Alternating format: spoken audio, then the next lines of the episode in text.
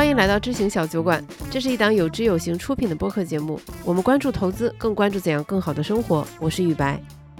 前面几期啊，我们经常听到听友反馈，哎呀，你们小酒馆的语速怎么这么快？哎，今天我们请来的嘉宾语速又慢又可爱，那他是谁呢？今天来我们这儿做客的是老朋友财经作家沈帅波波波同学。这一期节目呢，很推荐你听完。不仅可以听到许多关于开店啊、商业分析的坦诚分享，还会收获一个小时的快乐。尤其推荐你用原倍速收听，更是别具一番风味。最后，欢迎你在评论区分享你对开个小店这件事的洞察和故事，我们会选出十位朋友送出签名书籍。今天来找波波老师，其实也是很凑巧，因为我今年以来一直很想做一个话题，就是关于。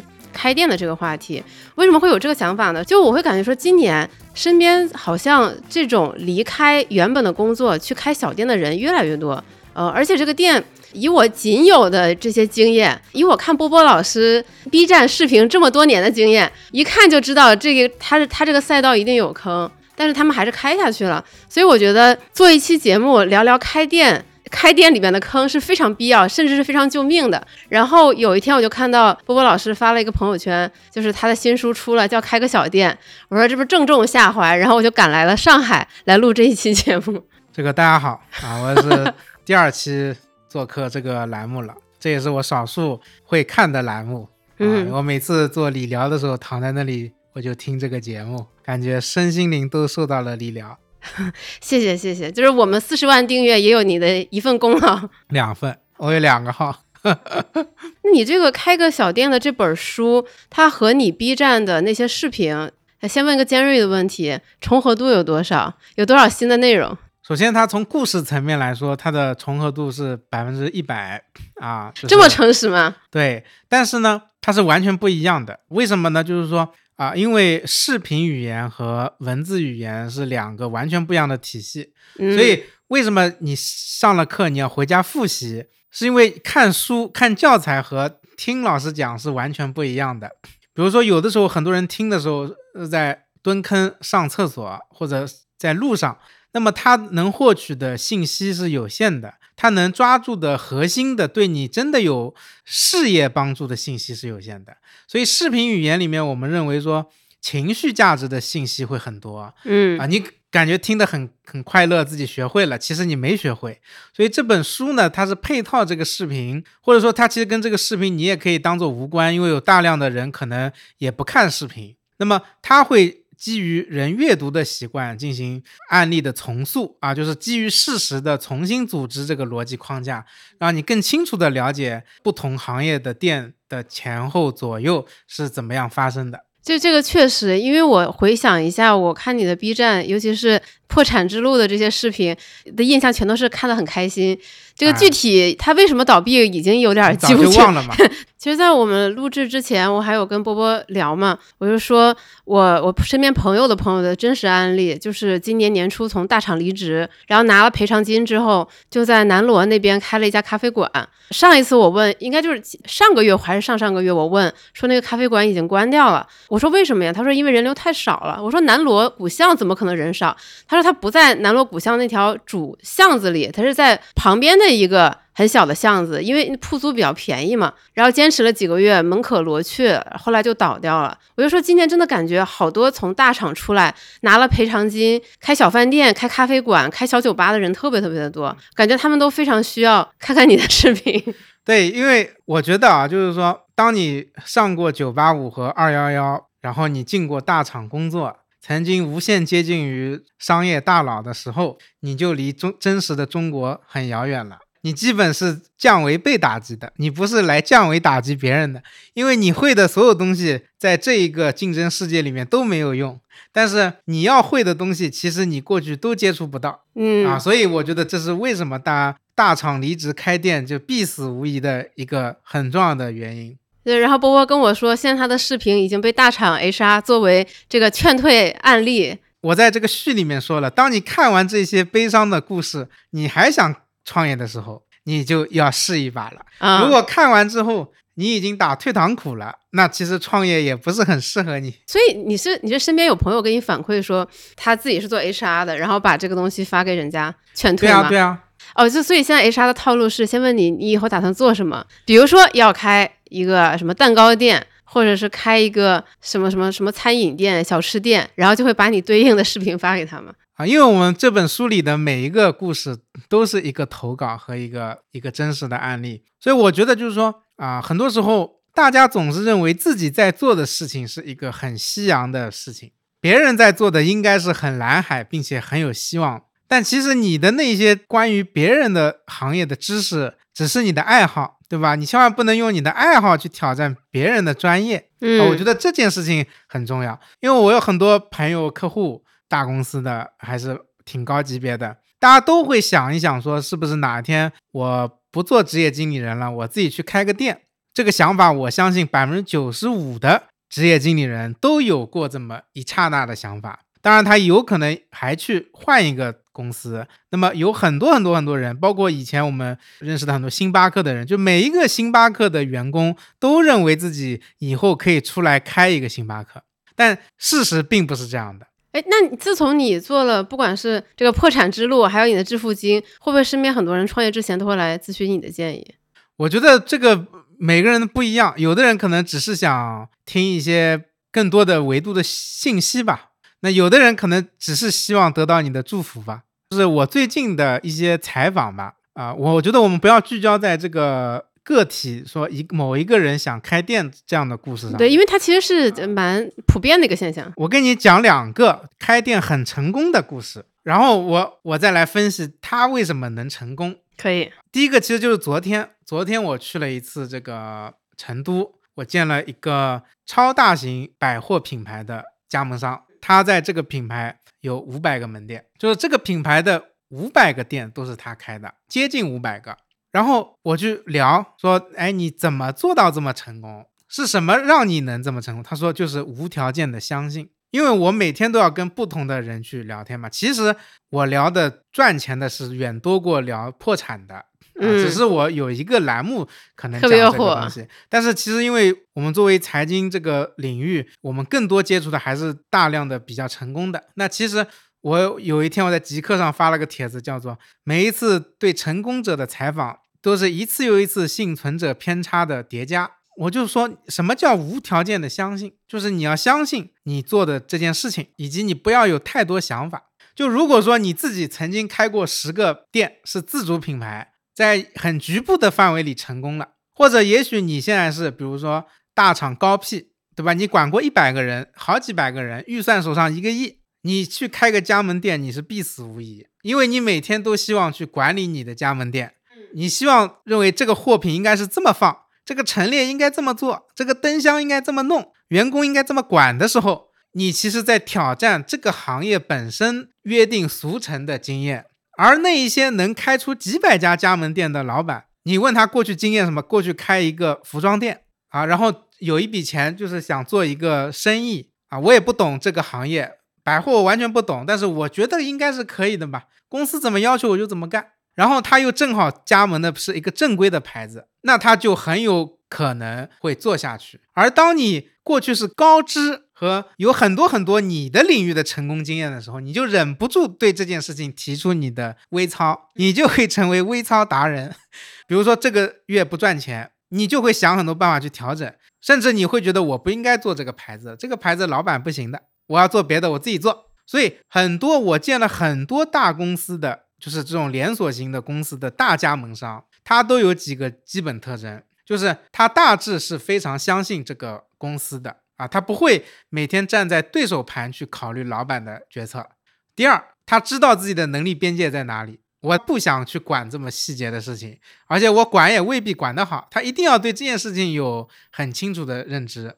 第三，他能成为大加盟商。也一定是幸存者偏差，为什么呢？我那天我还在朋友圈发了一段话，说成功就是成功，成功从一开始就是成功的。你想想，你有五百个店，你会开一百个倒闭了，你再开一百个，然后开到五百个吗？绝对不可能的。你一定是第一个开始，就因为选址或者一个特别好的物业、特别好的时间点，你就赚钱了，你才可能会不停的投入去开店。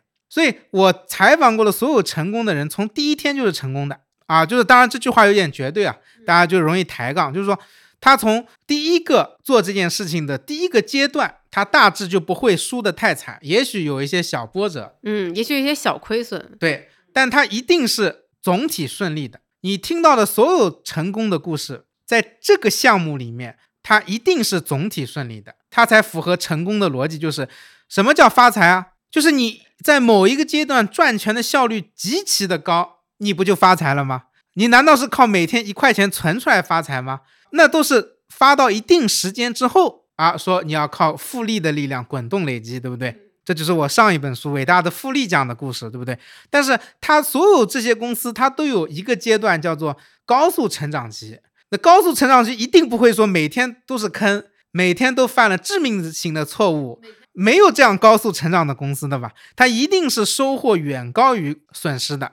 所以大加盟商往往很乐观。我觉得也不是因为他天生乐观，是因为他的幸存偏差之后就容易活下来。乐观的人，因为他当时搏一把的时候，他肯定比别人更乐观，所以他搏一把，然后他又因为各种原因活下来了。比如说我昨天见的那个加盟商，他在二零二零年的时候啊，只有一百个店，所以他剩下四百个店都是在疫情后。对，而且我见过好几个大品牌的大加盟，他们是如何成为第一梯队的。他们就是在二一年抄底，不是不是，我还以为他们是很早期享受那个时代的红利，其实不是。举个例子，二零年你会亏很多很多钱，如果你有很多很多店，所以那一批死很多品牌死掉了很多重资产的大加盟商。那么你二一年，如果你一个店都没有，或者只有几个店，你也没法去撬动几百个店，所以往往是过去的中等的。这一批，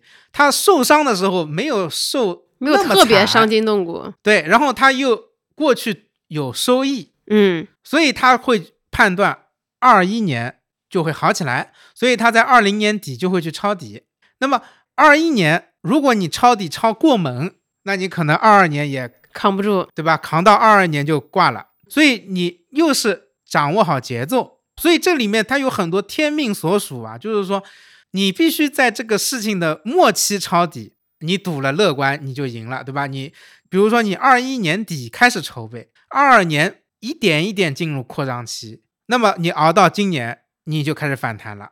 那么当然前提啊，我们注意，我们绝对不是劝任何一个人去盲目投资啊，也要看你品类。你说你进了一个很垃圾的品类，今年也是不好做的。所以我只是在分析那些活下来的，他的那个逻辑是什么。他一定是有信任和赌博的成分在里面的，而且他的赌的时间点又冥冥之中符合了这件事情抄底的时间点，他才能够成功。就是要乐观，然后还要运气好啊！而且人这个这个人心还要大，他不是那种事无巨细管的特别多，然后天天在想说万一我这个不行了怎么办的这种人。对我觉得这是成为大加盟的一个很很重要的特质。它必须要有这几个特质，同时它的容错空间要大，就是它不能因为一两个店垮了就资金兜不过来了。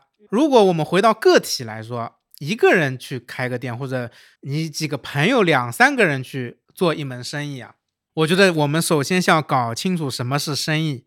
为什么你能挣钱？一定是因为你掌握了这一件事情的效率。效率，对。举个例子说。你爸给了你传给你一个铺面，然后你说我想上面开一个酒吧，那你的失败概率就一定低于还要去租一个铺面的人，对不对？对，因为你的成本更低，所以成本更低有时候约等于效率更高啊。就是我这个效率是一个抽象的效率，嗯，就你一定要符合成本更低，或者你的效率更高，对吧？或者你的溢价非常高，对吧？品牌不就这几条路吗？比如说有的。外资企业它管管理很很冗长，它很慢，但是它的溢价是十倍，所以它这十倍的溢价足以抵消它管理的缓慢。那中资企业很多管理很好，效率非常高，那么溢价三倍，那它也能活。那么最怕的是你溢价又很低，管理也很差，那你是两头都没有效率。所以我觉得效率。不只是我们过去传统意义上的效率，效率总的来说就是你在某一件事情里面，你在某一个方面有足够高的成本优势啊，就叫做效率。这个让我想起我前同事，他在北京开了一个酒吧。就是我听到的时候，他应该已经开了两年了。然后他当时那个酒吧附近原本还有一些酒吧，最后都被他熬死了。为什么他能熬死呢？是因为他开酒吧那个地方是他家的地儿，他不用付房租。就就是他两年算下来，他根本没赚钱，嗯，就是没亏没赚。但是因为铺租他不用出啊。然后现在他在北京应该开了第三家吧，应该算是北京口碑很好的精酿酒吧。就这么熬下来的。对，所以当你一个人说我们几个兄弟我们要去。搞一件事情的时候，你就不要想太多了。就是你所有你在大公司学的东西，跟你一点关系都没有。你就想想你现在手上有什么优势。比如说，你大姨父是某一个品牌的运营长，他就能够给你免加盟费，然后进货成本给你低一点。那么你做做这个事情的成的概率就比别人高一点点。你在某个每一个环节能够领先一点点，你最后活下来的概率就大很多。所以你不要去碰那一些只是你觉得很想做，但是你没有任何优势的东西，你几乎是很难活下来的。另外呢，就是越做小生意啊，你就很容易陷入就是那种小生意算账的逻辑里面，你就很难跳出来了啊。这种经验，你这是有切肤之痛吗？有过，有过，有过。因为我以前开十个果汁店的时候，因为有一段时间我招不到员工，我还得自己去守店，因为一到春节，你就你会发现用工荒。大家都要回老家了，哎，发现你待在你那几十平米店里的时候，你就像个守财奴，你知道吧？你觉得这个电灯都开的都是浪费 啊？你觉得这个每一个杯子，这个三毛七这一个杯子怎么省下来，怎么变成三毛五？你会发现你的账是越算越细，但是其实你所有的账都是应该通过订单增长百分之二三十来解决掉。所以最近有个说，当一个公司开始管考勤的时候，这个公司可能就出现了大问题了。因为他已经对外扩张和获取订单的能力已经没有了，所以他只能管员工是不是准点到，然后扣五块钱、十块钱，对吧？我觉得是同样的。还有说，当一个公司开始考虑自己的水吧的咖啡是不是要免费的时候，这个公司可能出现大问题了。所以很多人一做小生意就是辞职出来，因为你过去是不用自己负责任何成本嘛，你你会发现你你对很多东西都无感，但你一出来，你第一次创业。你就很容易对什么东西都过度有感，你就很容易陷入到对所有成本的控制和这个里面去，你就很容易陷入小生意的死循环，就最后你就困死在你那一个店里面了。你那个春节感受如何？我那个春节就很绝望，你知道吧？就是，而且当时因为做水果嘛，我就有几年我看到水果我都恶心，就是你会发现水果快开始坏的速度是远高于你能卖掉的速度的时候。你就自己要去吃那些烂水果，然后在你吃烂水果的过程中，没有烂的又在烂，所以你会发现你陷入了一个你永远吃不上新水果的这么一个局面。当那一天出现的时候，你会发现你这个生意是做不好的。嗯，所以很多朋友他过去在大厂可能一年税后有个七八十万，但是你当你拿这一笔钱变成投入的时候，你会发现连一张厕纸都是要成本的。那个时候，你会突然从一个打工人的心态和一个职业经理人的心态，突然进入老板心态的时候，你其实是会很不适应的。你会过度去纠结于很多很多账面问题，你可能还会让你这笔账更难做。这是我们看到的很多人出现的一个情况啊。然后从此你决定不再创业了，就是不再不再开小店了 啊。所以我们就选择投资别人开小店，然后又失败了。这个能讲吗？这个也可以讲的。所以你是投了什么样的店？所以所所所以是不是你之前觉得说可能是你不适合开小店，但是别人是拥有这种效率上的优势的啊？我觉得人要经历很多次的幻灭，就是你要对你的能力有一次又一次的大幅度的衰退的理解。你才能知道你到底在什么水准线上，你知道吗？第一阶段你只是认为你不适合开，那我想做投资人去投。后来你会发现那些人的操盘能力其实跟你也差不了很多。所以投资界有句名话叫做“每天都在寻找下一个茅台”，你就错过了茅台的黄金十年，你知道吧？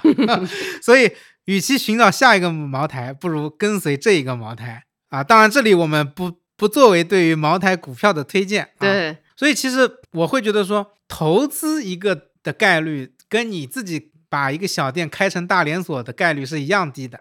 但是就是你获得这个认知花了多长时间？去年投的是吗？就我们陆陆续续几这几年都会每年有一些投资一些对是你的朋友在做这个事儿吗？朋友会有熟人都会有，往往你肯定都是先从熟的人开始搞嘛。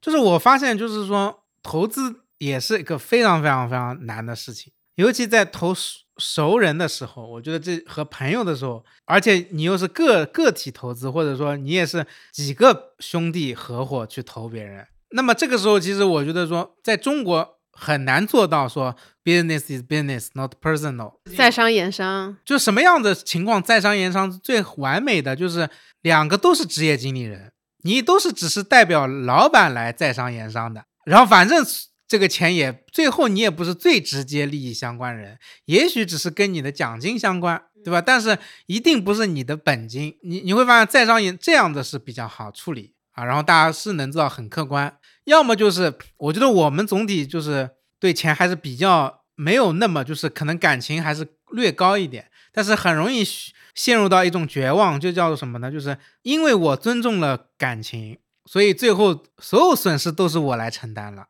然后既然你已经承担了所有损失，你又何必去跟那个人把话讲透呢？就是因为你讲透了，你钱也没了，你感情也没了，感情也没了，但是你承担了所有损失，他又没有损失。但是你是双重损失，对吧？然后你又把话讲透，那你只能这笔账就像笔糊涂账一样就翻过去了。但是这个难受的感觉留下了。有时候就是你会发现很多关系它就很难很回到巅峰时刻了。你也可能，我觉得有可能我们对于每一笔投资也不会说伤筋动骨啊，就是说也没有到对别人产生很大的负面情绪或者怎么样。但是你会发现，你们很难回到那种很好的朋友，往往大家认为是这样的，对不对？但实际操作中，你会发现说，你很难要求他现在就终止，因为你们的站的角度是不一样的。他的第一利益诉求一定是开到没有钱为止，你的第一诉求是保住剩下的钱。虽然大家说是一条船上的，嗯，对不对？啊，所以有时候呢。你的建议他未必听，所以所以就是这样的嘛。但你又把话给说出来了，所以钱也没了，感情也没了。所以有时候你就只能说，你建议了他不听，你只能这样，他继续做下去，也就只能这样了。就是说，所以不建议朋友，不建议在听的朋友去投一个朋友，做一个牵扯彼此经历的事情啊，这样是比较复杂的。经过过去这十年下来，这个波波应该是对 开店这个事情彻底死心了，是吗？没有，还没有吗？你是现在还有在进行中的项目吗？那肯定是有的，而且呢，就是因为啊，我觉得中国人都想有个店，和他想有一块自己的土地和自己的房子、自己的院子是一样的梦想啊。他最后就是回归到了，我觉得是商业时代的你的耕者有其田的这么一个梦想。所以很多朋友，你你去问他说你。你为什么想开店？他可能告诉你是想赚点钱，但是更深一层，他就是觉得自己要有一个自己的事业，不想再打工了。对，所以这个事情体现在不管是中层管理者、文职人员，对吧？基层人员还是高层人员，他都觉得我需要有一个这样的一个东西。而且就是按照现在的这个教育体制，然后再就是你毕业了进公司工作。你做的很多时候是一种虚拟的工作，你可能在一个格子间，你做一些文职工作，或者你跟一些人打交道。但是当你开一个小店，你又有一个铺面，你把它装饰好，然后开始迎接顾客，那那种快乐的感觉是非常真实、很满足的。我觉得很少有人能抵挡住这种诱惑啊，这这种幻想是很诱惑的，嗯，但实际肯定不是这样的。对啊，亲历者如是说。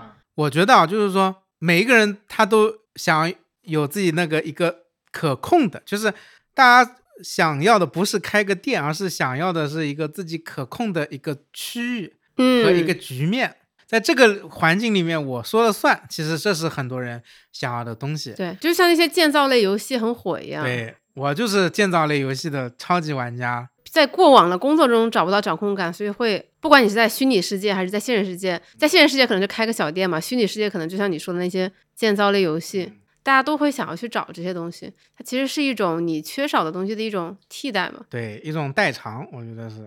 所以我的节目很多时候叫做是电子创业，很多人把它当做电子创业，就是最零成本了吧？你只要看一下，你就能体验创业故事了啊！这是很多人看他的理由。就是我，我就按照你前面最早分享的那个逻辑，成功的人都是一开始就成功的。那也就是说，首先你在你能够承受的范围内拿出这一部分资金还有成本去试错，然后如果这个事情它是可有可能成功的，那它在第一个阶段，它可能不是第一个月啊，可能是比如说你可能花一个半年一年，那它应该就应该初见成效，是这么一个逻辑，对吗？对啊，我觉得是这个是个逻辑。如果你在开店，你会给他第一个阶段设设多长的这个观察期？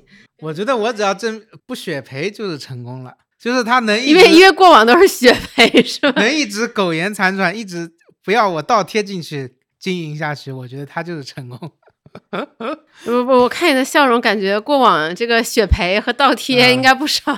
哎，是的吧？这个“是的吧”三个字背后透露的都是心酸和沧桑。对，就是甚至因为。有一天，我跟我朋友说，我觉得不想再干这个事情了，八字不合。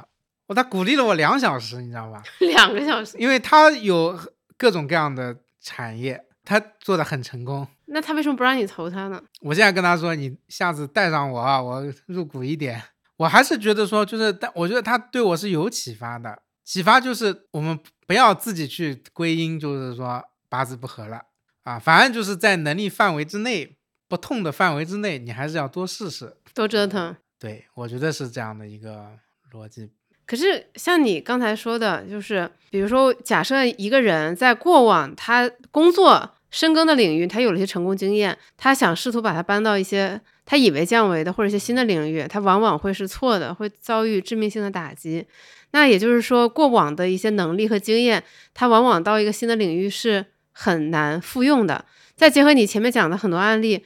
我怎么感觉分析一个赛道或者开一家店，你有没有可能成功？这个事情本身好像意义不是特别大。对，意义不大，就是很多的时候就是要看运气。因为我觉得就是说，因为我经常会在很多视频里面吐槽高知分子，虽然可能我也算之一吧，是因为我觉得我们这个群体有很多问题，他很习惯于思考问题是要 top down 的，啊，就自上而下啊。他觉得是一切都是这么去推演的，但是事实不是的。比如说，我问你，为什么为什么江西人都开饼店，都开这种烘焙店，都开这种桃酥饼啊这种店？如果你大学刚毕业，你现在做做分析师，证券公司分析，你要你可能要试图分析是不是那里产粮食啊，那里有什么工艺啊，什么都没有。我跟你讲，那里只是正好那个村大家都干这个，没有就业机会，出来打工，正好就是有一个人。当年可能就是开了一个饼店，哎，开成了。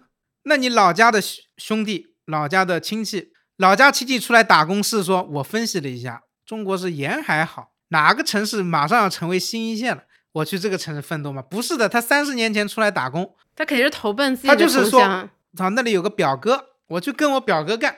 那表哥接收了你，你在这里继续做饼，然后我们两个兄弟就把饼做起来了。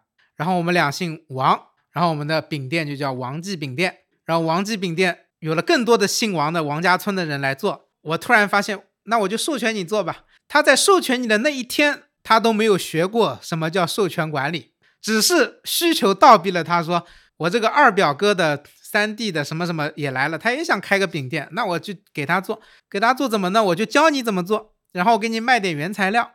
那分析师就说这叫供应链管理，对吧？叫技术溢出。对吧？什么名词都来了，对吧？其实当时只是大家在菜场门口开了个饼店，慢慢的、慢慢的，越做越多，越做越多，全村都是做饼的了，做烘焙的了。哎，这就变成了中国中国烘焙之乡。所以就是在中国啊，就是有很多很多的生意都是自下而上的啊，它不是说我离开王家村的时候，我是觉得，哎，因为消费会升级。所以大家对副产副食品和零食的需求会上升，他会吃饼，所以我要做一个中式糕点，对吧？而且什么越来越爱国，所以我要做个中式糕点，国潮风。他从来没有想过这些事情。他卖的第一块饼可能就是五毛钱一斤，后来慢慢慢慢随着通货膨胀和物质发展，变成了十五块一斤。等他有了五十家店的时候，他突然发现，哎呀，这里有一个中国台湾人过来开的。他还卖凤梨酥面面包 房，好像这个灯光更亮嘛。我是不是也要把门头搞得亮一点？就是他都是在这个过程中慢慢的改良了门头，做了品牌，然后雇了设计师做做好的。所以无论是江西各个村做不同的生意，还是郑远远捏脚是从陕西安康市一个小小县城开始做，那中国千千脚之都历史以来都是扬州，扬州师傅对吧？那扬州人为什么没有席卷全中国，开出了最大的按摩连锁呢？我猜测啊，只是我猜测，扬州是个好地方，我也很喜欢扬州，每年烟花三月下扬州，扬州人出来奋斗就是江浙沪，他不会跑到西北去开店吧？不多啊，他在长三角赚到了钱，扬州又是个好地方，那回老家买两套房就可以了，这辈子就 OK 了。但是西北穷啊。陕西安康这地方以前很多国家级特困县，哎，郑远远出来学捏脚，学完捏脚就从老家带了一批又一批人的出来捏脚，然后那个地方又没有农产业，又没有风景，你说浙江很多地方能搞搞旅游，那里也搞不了旅游。后来市政府就帮他招人，嗯，全村一个个村干部全部下村子里面去招人，招上来就送到郑远远去学捏脚，一个礼拜就能学好。学好就派到他的店里面去实习，所以他他的这个模型不是说他第一天就是说中国人以后赚了钱就要享受生活，要搞服务业，就要捏脚，那我要做服务业，他从来不是这么思考，他都是一个店，慢慢的他发现他缺人，他就回老家去招人，招了人，全村都出来捏脚，就带动别的村，慢慢的他就把这个东西 SOP 化了，那么他就需要搞培训学校，慢慢他发现捏脚的过程中。有脚气就要给他卖药，所以他就做成了这个中国卖脚气药最大的公司。他不是第一天创业，PPT 上说我要做一个这个公司，还要做产业，对吧？我还要给他搞培训、培训教育加产业基地，再加什么零零售模式？不是的，他都是时代推着它走的。所以，当你在大公司干的时候，你受到的教育就是 top down 的。你受到的一切都是说先要观察啊，先要分析，但是其实你最后只是落点落在一个店里面，你会发现你的分析框架是没有用的。为什么？比如说在上海不同区开店就是不一样。为什么？比如说你开在这种老居民区，你去开一个什么国潮烘焙店，一个月就倒闭；你就开在菜市场边上卖桃酥饼，你开个三年都不会倒，因为老头老太就去菜场买吃的。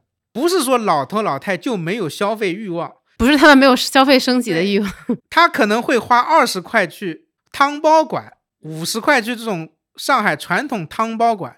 以前我家门口有个商场，那个商场楼下有一个太黄鸡，就是这种江浙人喜欢吃的这种三黄鸡啊、白斩鸡。嗯，那个商场 B 一层每年几乎每一个店都是换一遍的，只有这个店是永远不会倒的。为什么？因为。三黄鸡在上海人的世界里，它不是午餐，也不是晚餐，它是早餐、午餐、晚餐、夜宵和下午茶。就是说，对于一个特定群体，就是老上海，早餐和下午茶都可以吃三黄鸡吗？你早餐你可以鸡粥，哦啊，再点两个鸡翅或者鸡爪，然后鸡汤面、拌面，然后你再打包一个三黄鸡，四你可以切四分之一只鸡。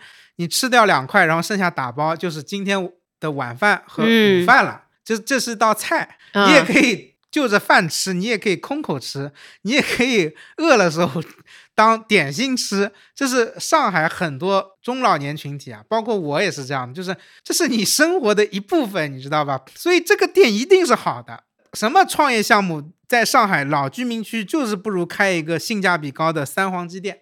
好的，这是沈帅博说的，不代表本台这个投资建议。对，但是你说你这个东西开到巨富长，开到巨富长不一定可以的。你开到浦东的很多中产社区是不行的。为什么？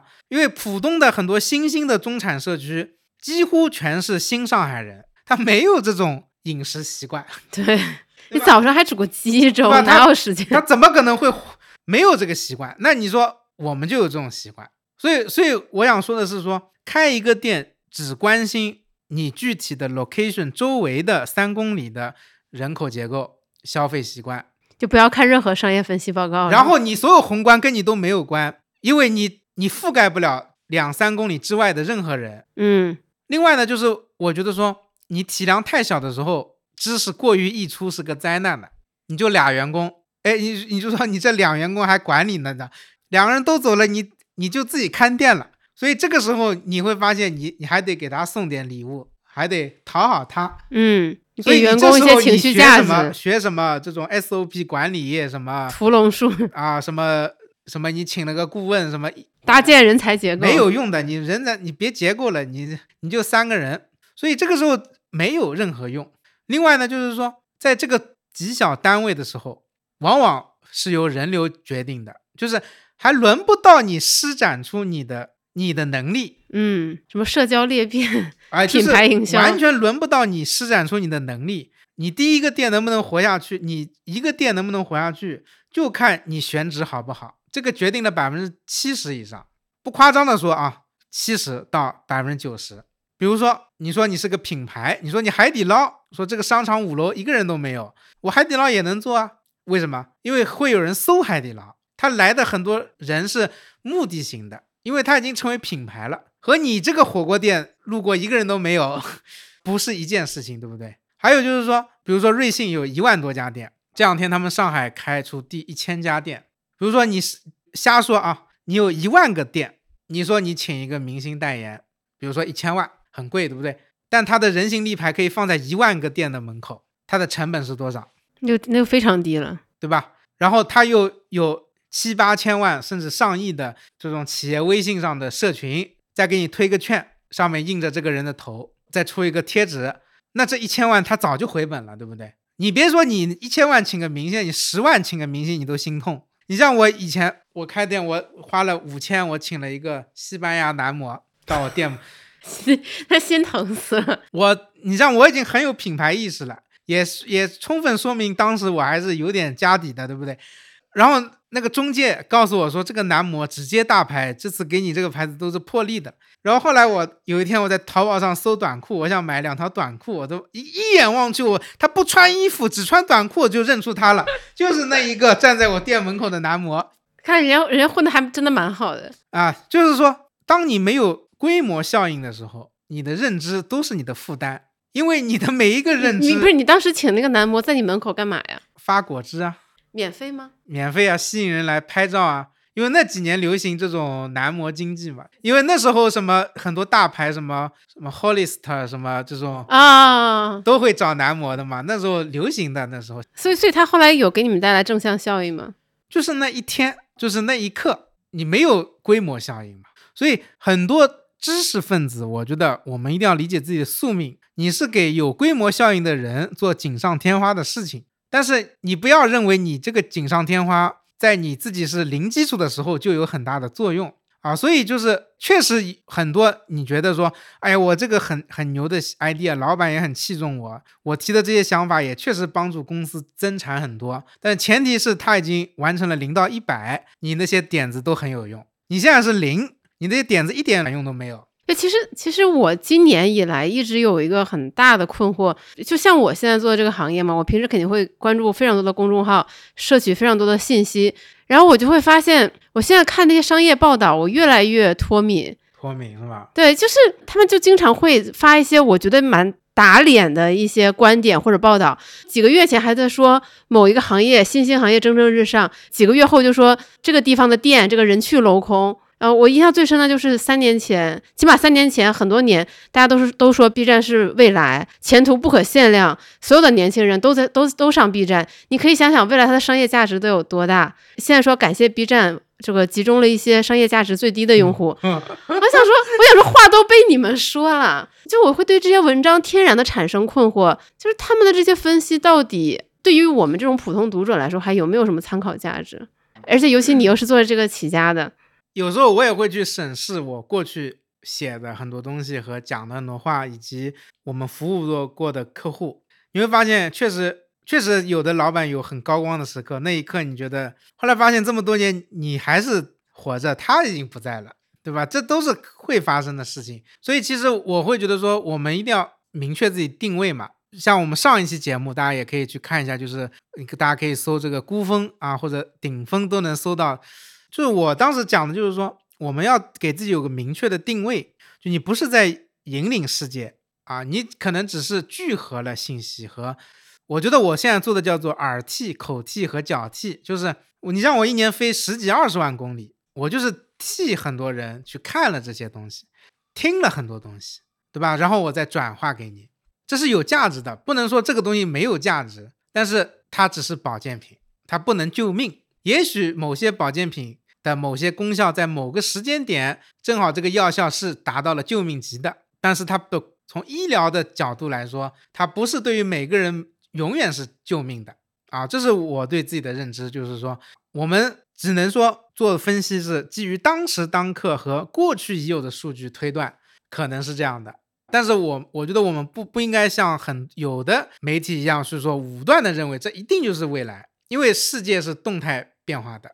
哎，我我觉得不能说是媒体的问题吧，就比如说我以前会遇到很多投资人，他们也会很公开的宣扬说这个对吧是未来，这个赛道未来前途无量。因为因为因为他是利益相关方，因为他投了这个赛道这个项目啊，他需要有人接盘，他必须说这个是好的嘛。而而且可能也是时代和以及各种事情都在动态的变化。对我个人认为啊，就是说，比如说二零一五年。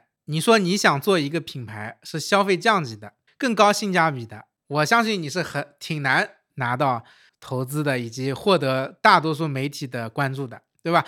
每个人说的是我要做中国的星巴克，而且它的语境是做中国的消费升级的星巴克。对，而且瑞幸最早的代言人是张震和汤唯，做更贵的酸奶。所以你看，有一个时间，轻奢就是在那个年代诞生的东西。以前奢侈品就是松奢侈品，没有轻奢和重奢，是硬性分出来一个赛道，就是说，因为买不起重奢的需要一种奢侈品，所以出现了轻奢。所以这个中间层是不稳定的，它很可能随着消费欲望的变化、习惯的变化和购买力的变化就消失掉。但是在当时当刻，它确实是有市场的，对吧？什么哎，Michael Cross 啊，嗯，Kate Spade 啊，包括其实 Coach 也算。你不能说分析说轻奢是趋势就是错的啊，但是它一定是有时效的。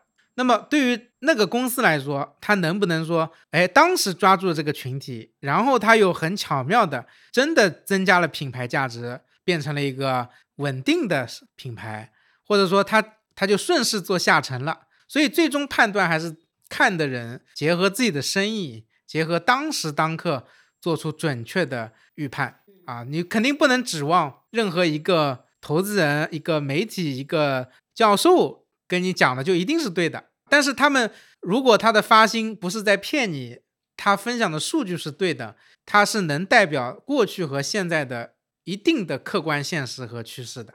但他很难预测未来。我觉得预测未来是最扯的一件事情。我觉得赌未来就是你像我们这个时代的人，每天都我拿青春赌明天，就是成王败寇。如果我们基于个体来说，成功一定是有赌的成分的，越大的成功越要赌。我有个朋友，他是一个一个省的最好的中学毕业的，他是这个中学最好的这个中学的最好的一个班。他发了很长一段，他说这个同学聚会，说当年这个省最好的一批人混的都很一般，为什么？哎，他说因为你在太年轻的时候，你就有了一个不错的选择了，你就不会选那种风险高的选择了。对。然后你在太年轻的时候就已经很难放低姿态了，你就很难去搏一些什么东西了。所以就是说，我觉得商业的成功肯定需要有很强的分析力，分析力可能是来自于 top down 的一些分析，你肯定是要抓一些 top down 的信息的，但是也要跟你在地面渠道里面看到的真实的现象去挂钩，但也有赌的成分在里面。比如说，我经常说，如果二十年前。你能做百胜中国的总经理，不别说总经理，经理吧。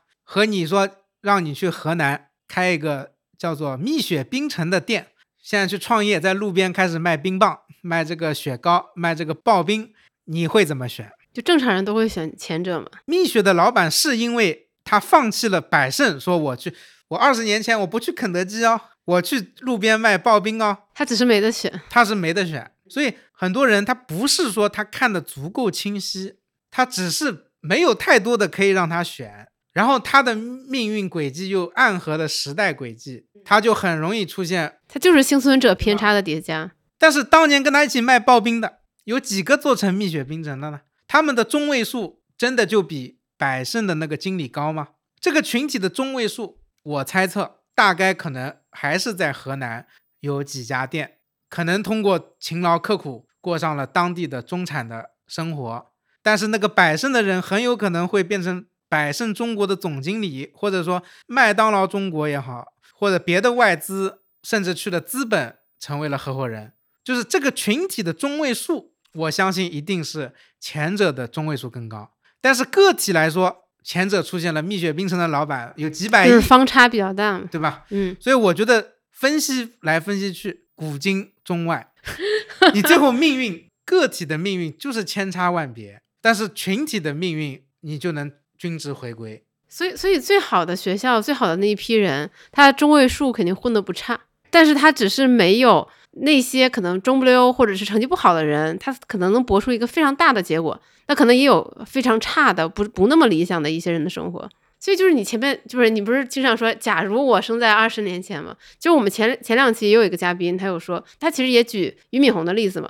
同时代考上北大的那些，比如说城里的年轻人，有一些啊，比如说家里能够安排一些不错的工作，或者是就是能找到很好的单位。那俞敏洪他其实是没有那么多好的选择，然后在后面他才去办这些培训班，然后在后面不得不出来做新东方。他其实也是一步一步被逼出来的选择。假如你还是出生在二十年前，这个家庭又还很不错，又是个上海人，感觉难度有点大。我觉得可能你就没有现在这个心性和你现在这些才干了。我觉得你说的也是很对的。对我觉得我能有今天，不得不感谢我没赶上房地产最暴利的年代。逼出了你如此如此的刻苦，极极强的动力，就是你，因为我其实原来是个不错的单位的，你懂的，就是说，我觉得是有这个因素啊。就没有赶上时代的红利，倒逼出了你的个人奋斗，然后以个人的经验写下了这本《开个小店》，对吧？劝劝退大家不要随随便便把自己以为的，对吧？这个知识和成功经验复制到这些以为降维打击的事情上。我觉得不是劝退大家，我是帮你祛魅啊，让你知道这个事情跟你想象的偏差会非常非常的大。你要再开一个小店，会是什么类型的？我要再开一个店，我就是加盟一个大品牌，做纯托管。哎，但是但是你看，像比如说像瑞幸啊、蜜雪冰城、幸运咖这种已经有非常多门店，它再加盟还有赚的空间吗？因为大家众所周知，你刚刚说的品牌里有几个跟我关系很密切，所以这个问题没有办法回答我。们就不以这几个品牌来举例。我会认为说，中国市场有很多时候打破了企业主自己对于自己的天花板的理解。想象力，比如说，我我们调研了个客户，他说他在龙湖重庆龙湖天街有五这个同一个品牌开了五个，就是因为它是 A A 区、B 区、C 区、D 区、E 区。他的理解呢是说，每开一个总量是在上升的，但是店均应该是会下降，但是几乎没有下降。为什么？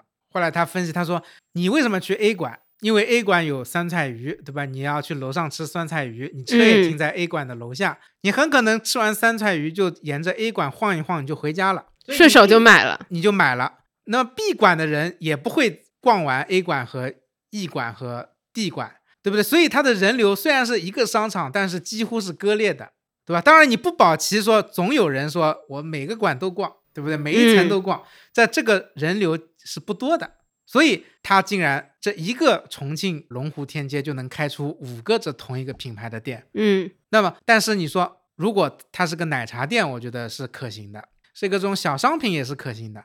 你说我五个馆，我听明白了，我五个馆都开了一个湘菜馆，那肯定是黄掉的，因为它是重餐饮。你到这个区域的时候，你你不是根据这个馆来选的，它不是一个纯人流逻辑的，有很多是目的地的，那你这个就不行。所以我想表达的是说，有很多品牌老板也觉得说天花板应该到了吧，但在奇特的市场，中国它就有可能出现说我刚刚说的这个这个案例，但我不说品牌，就是说，就他就他原本以为开了这么多店，他已经做好了店均下降的准备，结果发现店均也没有下降。对就当你顺风的时候，你就会发现你会比你想象中的更顺风；对但你逆风的时候，你往往也会比你想象中的更逆风，就是所谓的屋漏偏逢连夜雨。。然后我们前几天聊到一个事情说，霸王茶姬开了很多很多店，我我有一个个人的观点啊，只代表我个人。霸王茶姬在中国连锁能开这么多，是因为茶颜一直在它的区域，没有做出全国性扩张的战略措施，精耕它的几个小区域。但是茶颜的声浪，使得中式茶饮这种中式奶茶风深入人心，在整个 B 端的加盟商的体系里面，急需一个品牌是中式茶饮风，我要做。也就是说，茶颜没有做，这个市场在这两年有这个需求，那么霸王茶姬说我做，我全国都加盟都可以做，那么它就迅速的填补了这一块市场。所以我觉得市场是非常动态的，可能今天讨论是这样的，半年后局势变了，局势变了是可能因为。可能因为供给变了，也可能是消费者的兴趣变了，也有可能是一代人的心态也变了。对你就像说，我觉得这一年对茶饮市场很大的一个变量就是喜茶降价，喜茶降到十十八块，直接就干掉了一部分街边店的生存空间了。因为喜茶三十，你觉得街边店有的还可以，对不对？对，不也不是说街边店就活不下去，所以街边店必须做品质升级。因为喜茶降到了十八，这不跟特斯拉降价一个道理？他就决定了说，十八的标准就抬到了这一个出品了。对，所以你街边店抬不到这个十八的标准，你就要死掉。你能抬上去，你还能活下去。所以市场就是这么这么动态的。我我感觉像饮品这个市场变化太快了，导致我们之前其实有想过做咖啡这个赛道的选题，我们都很担心，就是因为它没啥护城河，你过了一年两年，可能它就它又变样子了，你这个节目就彻彻底失去时效性，只留存打脸性，就感觉你任何分析，你可能过半半年看一年看都是错的。我觉得就是说，当你看到东西足够多的时候，你错的概率肯定是会比别人低。你越看细节，你错的越多。比如说，你就说我认为瑞幸肯定扛不过去，和说我认为中国平价咖啡、高性价比咖啡、国民咖啡能出现一个巨头，你说第二句话的成功概率是远高于第一句话的。是说，因为你第一个你就聚焦到了个体了，个体太复杂了。比如说，你说你我太看好 A 品牌了，民族骄傲，那万一他的老板出现意外呢？也有很多品牌是这样的，它在收购过程中出现了问题，啊，它就陨落了。但是你说你你要对行业趋势有把握，你看的足够多是容易判断的。比如说咖啡，如果你去过全世界，看过不同的咖啡市场，那我认为我五年前得出的判断跟今天是一样的。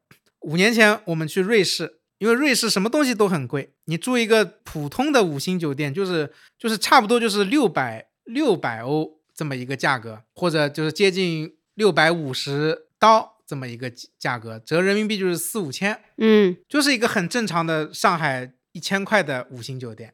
但是我只是想形容瑞士的物价是很高的，OK。但是你会发现星巴克也就是折下来三十多块啊，甚至街边店二十多块，甚至就是一欧两欧的咖啡到处都是啊。为什么呢？因为这是一个咖啡过度成熟的市场。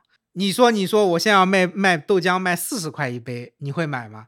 因为对于欧洲人来说，咖啡豆做咖啡在家就能做，每个人在家里都有咖啡机，嗯，大家都会出来喝咖啡，也只是为了提神提神，需要一杯咖啡，所以它就是豆浆，它就是洋豆浆，对不对？所以它的大趋势一定是星巴克进入中国，吃的是什么红利？吃的是中国没有没有这个咖啡文化。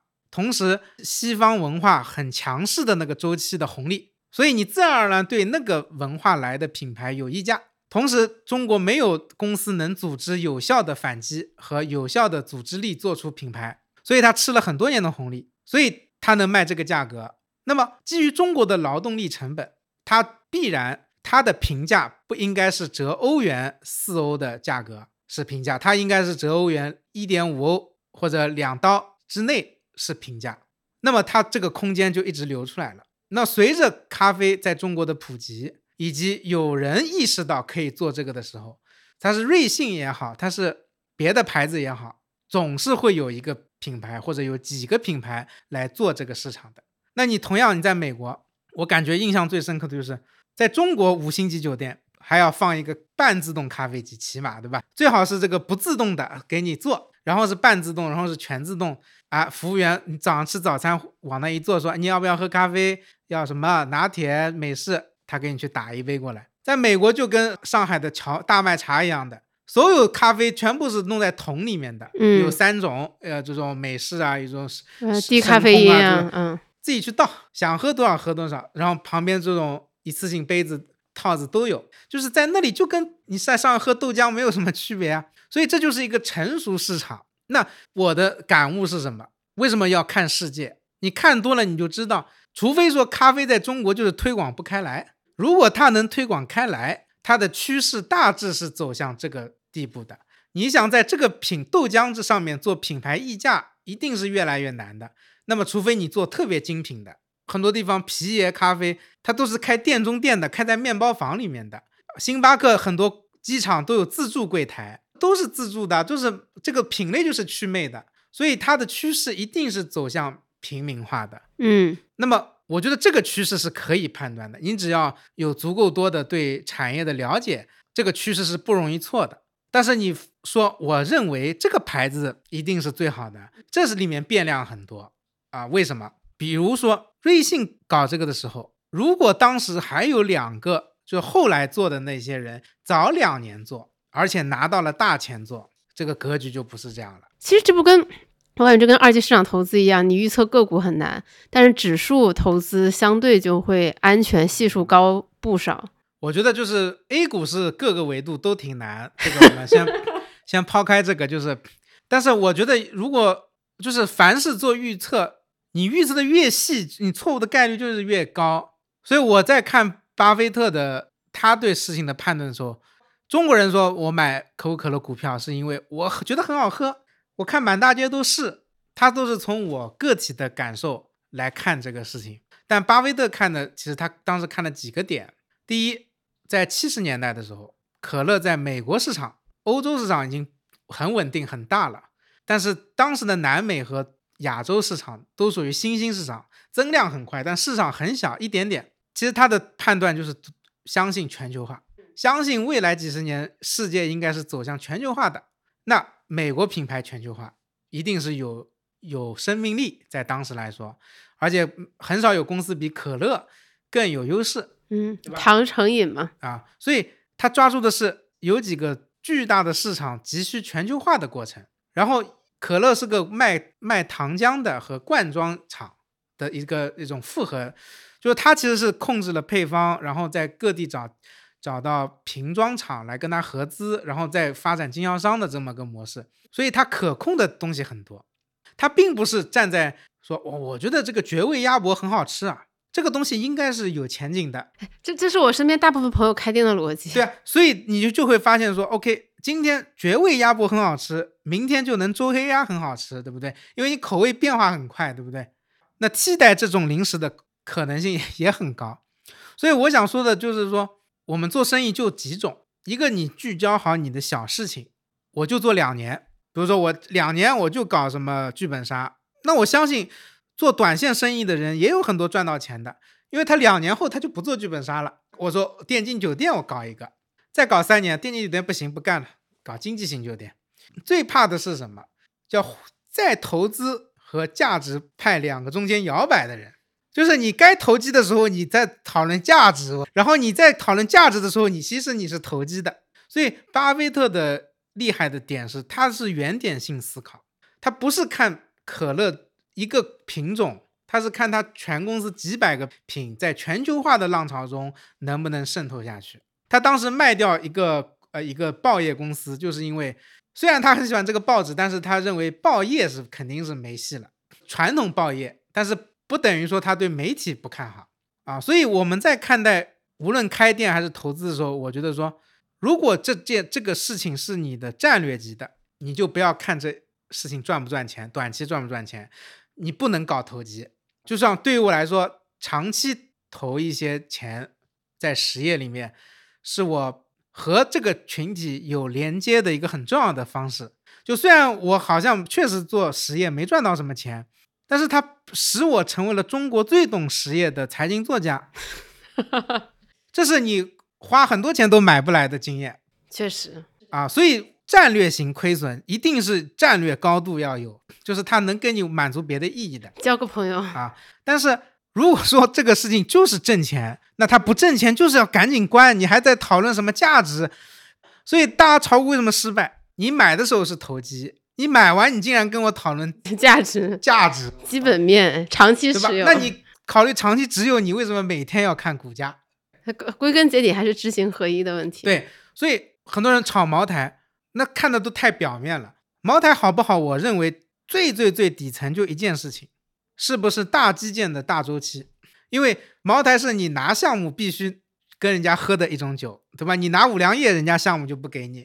所以茅台就是跟大基建强挂钩的东西啊。仅代表嘉宾个人观点，仅代表个人观点啊。我个人觉得，我也只只能代表我个人。因为我也服务很多白酒企业，我上次在一个白酒的年会上面，经销商大会，我就说了，看未来五十年，我认为中国会诞生消费型的白酒公司啊，就是 to C 的白酒公司，可能会诞生一个很强劲的持续的公司。这是因为我看了日本的公司，日本三得利卖的最好的酒根本不是响，不是山崎，当然这个也卖的很好，也是它的拳头型的产品啊。它卖的最好的是十升装的塑料桶，因为所有的餐饮店都要买这个桶去兑嗨棒哦，这个是每天动销特别猛的。然后呢，你用响用山崎兑，还未必比这种便宜的味道好。好，因为它也是改良过的，根据这种对气泡饮料的这种改良过的，因为你很多泥煤味很重，你去兑气泡水未必很好喝，然后价格也贵。所以日本很多威士忌和白酒，或者他们自己的这种清酒，用的都是利乐包，就已经完全过了中国还在说要很很豪华的纸盒子、很豪华的陶瓷瓶这个阶段啊。就是说，那如果我们相信酒行业是这个趋势的话，那么我个人啊，只代表我个人，我会放弃所有次高端酒的股价的长期炒作。当然，不排除它短期是有机会的。对，所以这是一个很宏观的思考，就是说啊，所以为什么你看有的店老板能撑下去，是因为他最后是有个很宏观的对于一个产业的相信，他不是说我看了个报告，看了个大师说这个我消费升级这个很有前途，那他一定是迷茫的，他一定是自己看准了某一个核心趋势的，哎，他可以支撑他不停的去扩张和赚了钱再投进去，当然如果这只是一个。财务级的投资，你就要坚定做一个投机分子，你知道吧？你啊，你就是个财务投资，你什么都管不了，什么都不懂，你还天天价值投资，你肯定搞不好的啊！所以大家如果现在在大公司以后想出来，你到底要做战略级的还是财务级的？你最好想想清楚。最怕的是早上战略，晚上财务，然后一会儿财务，一会儿战略，我觉得这都是很内耗的一个一个心理状态，也很难去把。未来从，尤其是人离开了体系是很难，短期是很不适应的。就人讨厌体系，觉得这个公司限制了我。但真的今天不需要你打卡，我好高兴。一个月后好焦虑，早上都不知道去哪里。我记得我我只上了一年班，但我都感受到了上班的惯性。就是我辞职的第一个月，早上八点，我跟我那时候女朋友，我们就去看早场电影，你知道吧？看得我非常焦虑。我的焦那天是是蚁。蚁人，Antman 啊，就是蚁人，就是那个会缩小的那个，我看的非常非常非常焦虑。那个时候，那是因为我感觉这个电影院只有我们两个人，人家都去上班了，你们两个无业游民竟然在这里看电影。然后早上那个美罗城也没有人，嗯，你觉得人都去上班了，是不是应该正正规的人都去上班了？你没有工作，你要创业，你都不知道怎么创业，就是你会发现你需要一个适应，你是一个个体的。阶段，然后你才重新找到节奏，你才会有规划。说我一二三四五，我应该这么干。你刚出来，你是不容易有这个一二三，因为都是别人告诉你一二三四五，而且你赚钱的路径是你，你把别人告诉你要做好的事情做好了，你就拿到钱了。你做的越好，你的奖金越多，提升的越快。你形成的路径就是我需要有人告诉我要做什么。创业就是再也没有人告诉你要做什么了，你好像什么都能做，但是你又什么都做不了。这个时候是最焦虑的。然后你说什么对你都是新的，对。然后你说你抓住个救命稻草，说我去开个店，那其实你是很容易黄掉的。你黄的概率是远高于说为了谋生的人开一个店。因为你会觉得待在店里没有意义啊，我的生命怎么就困在这里呢？但对于一个夫妻老婆店的老板来说，什么意义不意义的？守好这个店就是活路。所以人最怕的就是说没有特别财务自由的时候，拥有了人身自由，但是你又隐约感觉财务是不自由的。但是他今天是自由的，就是今天不干活还是饿不死的，这个店不想待还是能活下去的。所以你会你会发现很多为什么说中产有很多困境，就就是这个原因。你刚才刚才这些叙述完全没有技巧，全都是真情实感，就完全就是就是过来的经验吧，就是这样的。就是期待期待波波老师，当你下一个小店开成的时候，再来跟我们分享一下。明年我们再来开春，让我有个成功的店。对我，我觉得一定可以的。估计到时候又可以再更新一下这本书，变成开个小店二，开些小店。叫，我还以为你要开个大店。再下一步就是给给过了开个小店这一件，叫开些小店。可以可以可以，开个开开个连锁店，开个大店。好的，那再次感谢波波老师，我们明年开春见啊！期待你分享你的开些小店心得。好，拜拜。拜拜。以上就是本期的全部内容。如果你觉得有收获、有洞察，欢迎你分享给身边的亲朋好友。如果你身边也有想要开店创业，或者之前透露过类似想法的亲友，请千万务必一定要转发给他。也非常欢迎你在评论区分享你听到的或者是你自己的开店故事，我们会从中选出十位朋友，送出沈帅波签名版的《开个小店》。如果你希望多了解一些投资的基础知识，欢迎你来有知有行 APP 免费阅读投资第一课，跟超过十万人一起学习如何从门外汉变成八十分的投资者。如果你偏爱纸质书，那你可以在我们的小程序有知有行的店铺购买小巧玲珑、装帧优质、由我本人审教的实体书。如果你在用苹果播客收听，而且现在有空的话，可以占用你两分钟时间吗？求一个五星好评，这将会成为我们前进的动力。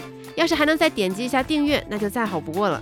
我是雨白，每周五晚八点在知行小酒馆和你一起关注投资，也关注怎样更好的生活。我们下周五再见。